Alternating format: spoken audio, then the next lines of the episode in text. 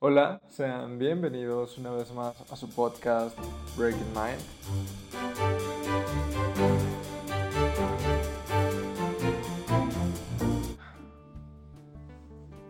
Bueno, sean bienvenidos a un episodio más de su podcast favorito de todas las semanas, Breaking Mind. Y bueno, eh, me gustaría comenzar anunciándoles al patrocinador oficial de este podcast, el cual hasta este momento es Anchor. Así que sí, eh, si escuchan un pequeño comercial, introducción acerca de lo que es Anchor y sobre algunas facilidades que tengo yo al momento de utilizar esta plataforma, este, pues es el patrocinador y pues espero les guste. Voy a intentar cambiarlo regularmente para que no siempre estén escuchando el mismo comercial y sea aburrido. Entonces, igual si se quieren animar a utilizar la plataforma y empezar su proyecto, iniciar su podcast, háganlo, inténtenlo. Es algo demasiado sencillo. Creo que los medios con los que contamos actualmente, eh, creo que es un gran beneficio que nunca nadie antes había tenido. Por ejemplo, nuestros papás, nuestros abuelos, nuestros tíos. Creo que nunca se había puesto la situación tan sencilla como para que tú inicies tu propio proyecto. Entonces, si tienes eh, como que esa curiosidad de ver cómo es crear un podcast, eh, lanzar uno, inténtalo, es gratis y pues qué mejor que con Anchor, ¿no? Pero bueno, eh, también si te gusta todo el contenido, ya sea en YouTube, en Spotify y en cualquier otra plataforma de audio, recuerda suscribirte, darle like, compártelo. Es muy importante para que yo sepa pues que el contenido está siendo de calidad y en verdad les está gustando. Y también si quieres ponerte en contacto conmigo, estar al pendiente de los podcasts, saber algunas ideas que se lanzan, me puedes seguir en Instagram como CSAR009. También me puedes encontrar en Facebook como eh, Breaking Mind Podcast. Y pues nada, empecemos con el tema.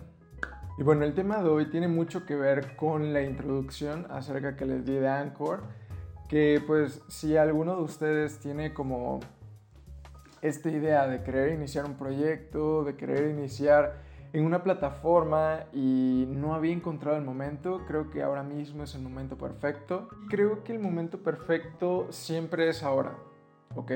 Creo que el tiempo es nuestro mejor aliado, es nuestro recurso más importante, pero por ende es muy fácil perderlo. Es muy fácil eh, no perder el tiempo como, tal, pero sí eh, desvalorizarlo, quitarle esa importancia que tiene, creo que es algo que hacemos muy seguido por distintas actividades que nos gustan, como por ejemplo los videojuegos o incluso, este, no sé, sentarte un día y ponerte a ver Netflix. Pero incluso aún teniendo ese tipo de hobbies o de pasatiempos, puedes enfocarlos y utilizarlos para sacarles provecho. Puedes empezar a hacer reseñas, puedes empezar a compartir artículos, puedes empezar a hacer muchas cosas que giran alrededor de lo que a ti te gusta y empezar a sacarle provecho realmente, que no solamente sean unas 3, 4 horas sentado en el sofá viendo una serie Netflix, sino también sacarle provecho, compartir tu opinión, que es algo muy importante, eh, intentar buscar a personas con las que te puedas relacionar y puedas empezar pues a compartir tus gustos y ya si te gusta todo este ambiente de crear, ¿por qué no empezar un proyecto en base a lo que a ti te gusta? Entonces, eh, básicamente lo que vamos a plantear en este episodio es acerca de iniciar. A lo largo de toda la trayectoria, desde que inicié el podcast, me he encontrado con muchísimas personas que de alguna forma u otra han intentado o han iniciado con algún proyecto. Entonces, eh, creo que una de las cosas con las que más batallamos es con, la constancia, ¿ok? Es el hecho de tener que levantarte un día, eh, mentalizarte en que tengo que hacer tales cosas, tengo que planear este proyecto, tengo que planear todas estas tareas del día y creo que esa es de las partes más importantes, el hecho de plasmar tus ideas a algo real, aplicar eh, el trabajo dentro de tus ideas, que al final de cuenta eh, desde mi punto de vista, las ideas no tienen ningún valor. Lo que les aporta el valor es el trabajo que tú le pongas a esa idea, porque la idea te va a ayudar únicamente a mentalizarte y a decir, ok, quiero hacer esto y lo puedo tal vez escalar a un siguiente nivel y tal vez el proceso o lo que tengo que hacer es esta lista de tareas. Pero de nada te sirve planearlo, de nada te sirve pensarlo si no vas a realizar esas tareas, si no hay ese trabajo por detrás. Entonces, creo que ahora mismo es algo en lo que creo que muchos estamos cayendo. Me incluyo porque hay ocasiones en las que me gustaría tal vez crear un poco más de contenido, ya sea en YouTube, ya sea en el podcast o en mis redes sociales. Y la verdad es que a veces por desidia o por pensar el momento perfecto va a ser cuando y ese momento nunca ha llegado. Y la verdad es que realmente no necesitamos nada para iniciar. Y creo que el iniciar es todo un arte, porque al iniciar un proyecto hemos visto el potencial que puede tener una idea eh, que se pone sobre el carril del trabajo, que una idea que se ve, eh, no sé, trabajada, creo que es algo que puede llegar a cambiar el mundo. Y de hecho lo hemos visto en muchísimos casos. Eh, por ejemplo, tenemos a Bill Gates, tenemos a Steve Jobs, tenemos a...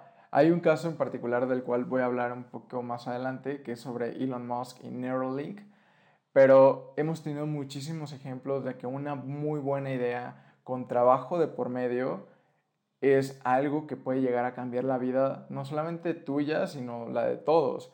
Entonces, entonces podríamos empezar con los ejemplos. ¿Qué les parece?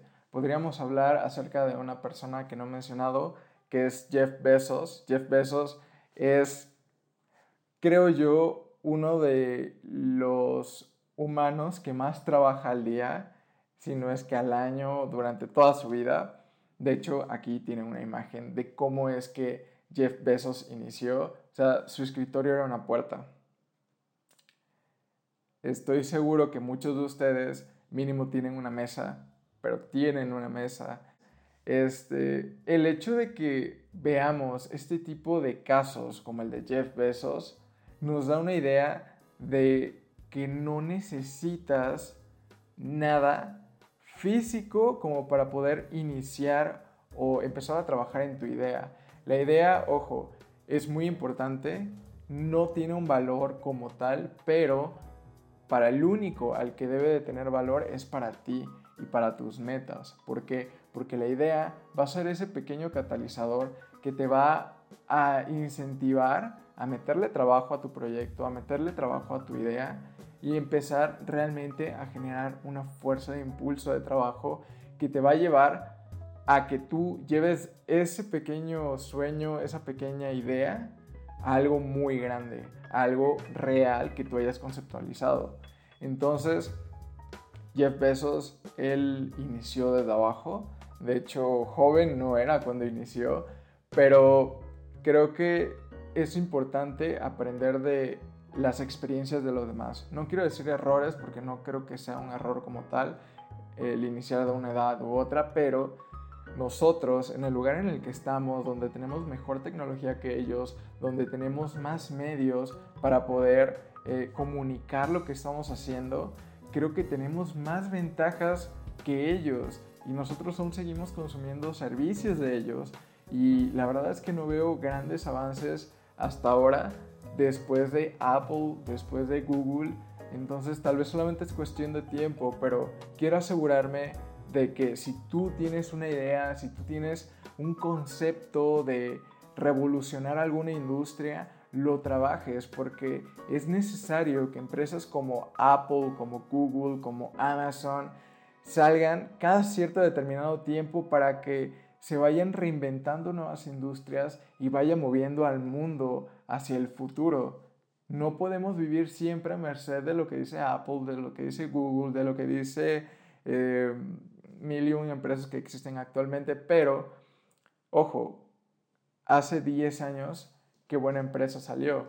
Tenemos algunos ejemplos, claro que sí, como por ejemplo Netflix. Netflix vino a revolucionar el mundo del entretenimiento y eso está increíble.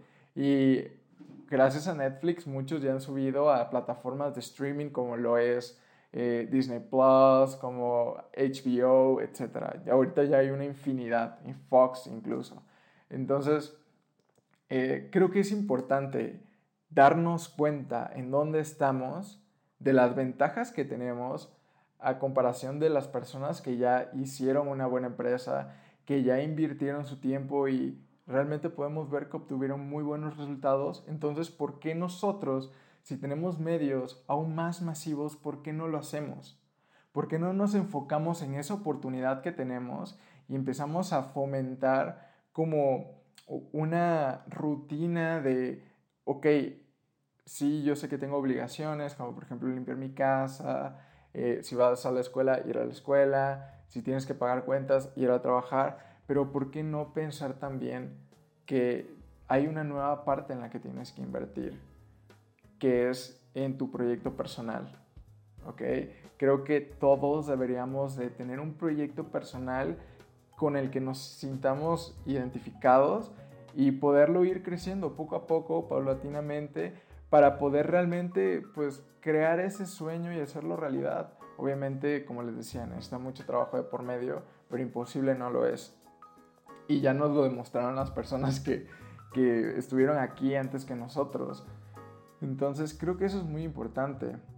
Ahora, otro punto que quería tocar acerca de el crear o el iniciar un proyecto, el arte de iniciar, eh, es acerca de que sé que hay muchas opiniones donde probablemente estén diciendo, oye, pero es que ya se inventó todo, el teléfono ya se inventó, la computadora ya se inventó, este, los envíos, eh, las tiendas online ya se inventaron. Ok, antes de que todo eso saliera, todos ya creían que todo estaba inventado. Por ejemplo, vamos al caso de Apple. ¿Ok? Apple es una empresa que no innovó. Muchos tienen el concepto de que Apple siempre innova, ¿no? Que Apple siempre está al tanto y siempre saca nueva tecnología. Eh, son los primeros en sacar la nueva tecnología. Y la verdad es que no, no, no es así.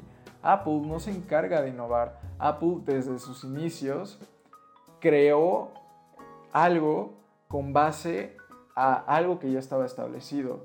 Las computadoras antes de Apple ya existían. Las computadoras eran unos, eh, unas cosas enormes, unos cubos enormes que con poco procesamiento para estas fechas, antes era muchísimo, pero Apple lo que hizo fue, ok, yo sé que una computadora te puede sacar cálculos, una computadora te puede ayudar a mover información, yo sé que en un futuro las personas vamos a necesitar mover información. Poco a poco, día a día, somos más personas en el mundo y la información es una herramienta increíble para poder pronosticar, para poder saber a qué es lo que te vas a tener en un futuro. Entonces dijo, ok, y también te puede servir para entretenimiento y también te puede servir para eh, crear más cosas, entonces, ¿por qué no llevar de esos laboratorios enormes, esos cubos que, que ocupaban cuartos enteros, a tu sofá, a la sala de tu casa, a tu estudio en tu casa, a tu biblioteca en tu casa? ¿Por qué no ponerlo al servicio del público en general? Y eso fue lo que inició el triunfo de Apple. El hecho de tomar una idea, transformarla en algo que pueda realmente aportar a más personas. Y las personas en cuanto supieron acerca de Apple, o sea, fue como que, ¿qué rayos? ¿Cómo es que, o sea, antes me ocupaba una habitación, una computadora y ahora yo igual puedo hacer cálculos desde mi escritorio? Y si le pones trabajo de por medio también, mejoras el diseño, mejoras funciones, mejoras versatilidad, al final, el secreto es ofrecer algo que le aporta a las personas, que le ayude a solucionar problemas. Eso es en lo que se basa un muy buen producto. Solucionar problemas. Solucionar problemas de forma fácil, eficiente e intuitivas. Ese es el secreto de las grandes marcas. Ellos no quieren que tú te enfrasques en tener que conectar cables, en tener que hacer eh, una receta secreta con sangre de unicornio, la piedra filosofal, no. Ellos lo único que quieren es venderte las herramientas para que tú puedas solucionar algún problema que tengas, para que tú puedas crear de una forma más fácil. Entonces, ese ha sido el inicio de Apple. ¿Y cómo es que inició? Inició con un, un tipo de computador que únicamente era la motherboard, este, junto con Steve Wozniak, que fue el ingeniero que creó el Mac. Steve lo único que hizo fue conceptualizar el tipo de mercado al que se iban a dirigir y pues venderla como tal, el plan de negocios. Wozniak fue esa mente que creó la computadora y lo que hizo Steve fue orientar ese producto a un mercado. A un mercado real, a un mercado funcional. Que esto me lleva a un tema muy interesante, que una opinión que tengo acerca de la computación, como es que muchas personas actualmente, eh, por ejemplo, esto es un pequeño paréntesis, pero creo que es muy importante que se los mencione, que por ejemplo ahorita que ya se acerca Navidad y fechas de regalos, etcétera, cuando vayas a comprar una computadora, quiero que pienses en algo. Cuando tú vayas y preguntes, oye, quiero una muy, buena computadora, la mayoría de, clientes, de vendedores te van a decir, mire joven, este tiene 152 de RAM, 32 de este, VRAM y etcétera, etcétera, etcétera. Antes de escuchar a esas personas y antes de ir a preguntar acerca de características de computadoras, estoy seguro que esto no aplica en todos. Estoy seguro que algunos sí sabrán contestar lo que estoy a punto de decirles, pero pregúntate, ¿Qué es la memoria RAM? ¿Qué es un procesador? ¿Cómo funciona un procesador? ¿Realmente entre más grande sea el número es una mejor computadora? Creo que es algo en lo que debemos de pensar siempre antes de comprar un producto. ¿Por qué preguntamos características sin saber qué beneficios nos va a dar? Porque eso es muy importante en la computación, en la electrónica. Lo mismo pasa con los teléfonos. Así que este es un pequeño tip, tarea que les puedo dejar, que se pongan a informarse acerca de eso y que realmente sepan qué están comprando, porque el hecho de tener un número aún más grande en requerimientos no quiere decir que realmente te lleves un muy buen producto. Pero bueno, acabando el paréntesis, eh, pues esa fue la historia de Apple. Ellos empezaron eh, pues de cero con una idea que nadie quería comprar, de hecho, la primera vez que vendieron un Mac, eh, así en por proporciones pues de más de una pieza, fue una tienda de electrónicos. Ellos hicieron un equipo para ensamblar muchas motherboards, las empacaron en una caja de cartón, las llevaron a una tienda de electrónicos y el de la tienda le dijo, oye, yo te pedí computadoras, no te pedí una motherboard. Y ellos así de, pues es lo que podíamos lo que podíamos construir, lo que teníamos. Entonces, ahí fue donde eh, entre Steve Jobs empieza a negociar, empieza a decir, pues mira, lo puedes vender así, así, yo te vendo la motherboard y si alguien quiere una computadora, tú le puedes decir, oye, yo te vendo la motherboard y tú, como tienes una tienda de electrónicos, puedes decirle, mira, aquí está tu computadora, te vendo la motherboard y te vendo el mouse y te vendo el teclado y te vendo el monitor. Y ahí tú ya la aprovechas. Entonces ahí el que les iba a comprar las computadoras a Apple, a Steve Jobs, dijo, pues bueno, está bien. Les aceptó las computadoras y después Steve, según la película, le dice algo como que, y prepárate porque viene la versión 2, ¿eh? Entonces el comprador le dice, ¿cómo que la versión 2?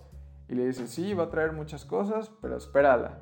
Y entonces es ahí donde entiendes cuál es el valor de un producto. El valor de un producto tú se lo tienes que dar, ¿ok? Ya sea un producto, un servicio de tu proyecto, como lo quieras llamar, el valor tú se lo tienes que dar y eso va a ser en la forma en la que tú vendas el producto. A enfocarlo a esas necesidades que tú percibas que el cliente va a tener. ¿Ok? Eso es lo importante. Ahora, vamos con otro caso. Un caso que pasó actualmente, de hecho les hablé de este caso en un podcast pasado, que es el caso de Elon Musk. Elon Musk hace unas semanas presentó Neuralink. Neuralink es el dispositivo, es el dispositivo que se conecta a tu cerebro eh, y con ese chip que introduces en tu cerebro puedes tener una comunicación eh, con un receptor que manda señales de cómo funciona tu cerebro. Con esas señales tú puedes hacer un sistema y el sistema pues lo puede transcribir a código y el código ya lo puedes utilizar en muchas cosas. Y el punto es que Neuralink es ese puente que vamos a tener entre humanos y tecnología. Ahora, todo esto suena maravilloso, pero eh, hay que preguntarnos, ¿por qué es que nunca habíamos escuchado de estos avances si es que hay asociaciones científicas únicamente dirigidas a crear y desarrollar tecnología para comprender el cerebro, etcétera, etcétera, etcétera? porque tuvo que venir Elon Musk, un ingeniero que produce autos eléctricos y que hace cohetes espaciales, a decirme a mí, científico, que se puede hacer una comunicación entre humano y máquina. Está muy raro, es como que un golpe, ¿no? Entonces, la respuesta es porque aún no está hecho. Sí, así es. Cuando Elon Musk hizo la presentación, muchos científicos renombrados se encargaron de refutar toda esta presentación que había hecho Elon Musk, diciendo que era imposible, que eh, era ignorante de parte de Elon Musk el presentar tecnología así, si no había presentado nada nuevo, nada que no se supiera, que aún faltaban muchas cuestiones por resolver, que aún no se entendía cómo funcionaba el cerebro y cómo interpretar todas esas ideas. Y la verdad es que están en lo correcto. Así es. Elon Musk probablemente aún no tiene nada. Probablemente, o sea, de todas las funciones que mencionó, probablemente aún tenga una o dos de 15 que probablemente pudo haber mencionado. Y es porque él no hizo la presentación para vender el producto, no hizo la presentación para decirte, oye, yo te, voy a vender esta monedita que va a ir en tu cabeza y vas a poder hablar con tus computadoras. Él te vendió la idea. El punto de esa presentación fue recaudar equipo o personas que se quisieran sumar al proyecto. Lo que él hizo fue básicamente pararse en un escenario, decir, ok, yo tengo este esta monedita, esta tecnología, que podría llegar a hacer esto y esto y esto con desarrollo y mucho trabajo. Y hasta ahorita puedo monitorear qué está pensando, cómo está fluctuando eh, la actividad del cerebro de estos cerditos. Punto. ¿Ok? Eso fue lo que hizo Elon Musk. ¿Por qué? Porque siendo eh, toda esta área de tecnología la que tiene que ver con el cuerpo humano que se le, denomina biotecnología, eh, está muy abandonada por parte del sector comercial. Únicamente se está viendo como un tipo de mercado emergente. Si hay personas que necesitan o por cuestión de salud, es ahí donde ya van a este mercado de nicho, ¿ok? Entonces lo que intenta hacer Elon Musk con esta presentación y con todo este proyecto de Neuralink es como lo que llaman en el póker, blofear. Decir, oye, tengo esto, esto, esto y puedo lograr hacer esto, esto, esto. No te estoy diciendo que ya lo tengo. No te estoy diciendo que ya lo puedo hacer. Te estoy diciendo que esto tiene el potencial para llegar a ser esto. Esta idea revolucionaria que va a cambiar el mundo. Y probablemente para algunos eh, esto puede ser como una mentira, esto puede ser como una estafa, pero la verdad es que como ya vimos, así inician los grandes proyectos. ¿Y por qué son grandes? Porque en un principio nadie creía que se iba o se podía lograr. Entonces, como nadie cree, con lo que tienes que empezar es en incentivar la idea en que sí se puede, llamar a todas esas personas que crean en lo mismo que tú y ponerse a trabajar hasta que se haga realidad. Ese es el secreto de las grandes empresas para empezar a crear productos innovadores, revolucionarios, originales, entre comillas, porque no es más que tomar cosas que ya conocemos y darles ese enfoque. Y eso es lo que le da mucho valor al producto, porque tu enfoque es único y esa idea única va a hacer que el producto tome la forma que tú conceptualizaste, esa forma única y original. Entonces, ¿con qué podemos concluir? Con que si tú quieres iniciar un proyecto, dices, oye, necesito tal cosa, necesito esta cámara, necesito esta computadora PC Master Race con RGB y 38 de RAM, no lo necesitas, ¿ok? No lo necesitas. Si estás viendo este podcast en YouTube, si estás escuchando este podcast en Spotify o en cualquier otra plataforma de audio, ya tienes los medios suficientes para empezar a hacer algo, para compartir tu idea, para blofear y decir, yo tengo este conocimiento y yo sé que con un poco de equipo, un poco de recursos y mucho trabajo, puedo llegar a hacer que esta idea, que este comentario, que esta conceptualización de idea se vuelva en un proyecto revolucionario. Entonces, pues bueno, espero les haya gustado mucho este episodio del podcast. Espero les haya ayudado a pues tener esta perspectiva un poco más real acerca de cómo son las cosas. Las cosas no son buenas ni malas, no son eh, negro ni blanco. Las cosas son toda una combinación de colores y espectros que al final hacen que las cosas funcionen y que si realmente tú trabajas en lo que te gusta, en lo que realmente crees, esa idea se torne en un cambio, un cambio para ti y un cambio para todos.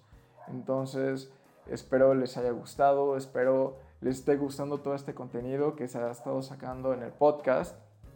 Los invito a escuchar los últimos episodios de Otras Mentes con unas chicas súper increíbles que tienen ideas muy interesantes acerca de distintos temas. Algunas de ellas se han atrevido a, seguir esta nueva filosofía del emprendimiento, de iniciar, de probablemente, sí, eh, no tener los recursos que tú quisieras, pero iniciar y empezar a trabajar, trabajar, trabajar, hasta lograr algo que se asemeja a lo que tú estás eh, imaginando, lo que tú estás aspirando. Por último, también me gustaría comentar acerca de la mejora continua. Es obvio que cuando tú inicies, siempre tu primer proyecto o tu primera beta, tu primer eh, producto no va a ser el mejor y no por eso te vas a desanimar. Es muy importante saber que el camino es la mejora continua, así como la primera Mac, el primer Tesla, el primer cohete de Elon Musk fallaron o tuvieron tal vez una oportunidad de mejora muy grande, saber que la aprovecharon y que en la siguiente generación o en el siguiente intento van a tomar todas esas mejoras y las van a incluir. Entonces, pues antes de que vengan otras ideas y empiece a llenarlos en un super discurso, vamos a acabar el podcast. Así que eh, recuerden pasarse por el canal de YouTube, por el perfil de Spotify, eh, por Anchor, por Google Podcast, por Apple Podcast eh, ahí encuentran cualquier episodio. Eh, también me pueden encontrar en redes sociales como CSAR009, en Instagram, en Twitter y la página de Facebook de Breaking Mind como arroba Breaking Mind Podcast. Eh, pues nada, espero tengan un buen día. Nos vemos en el siguiente episodio. Bye.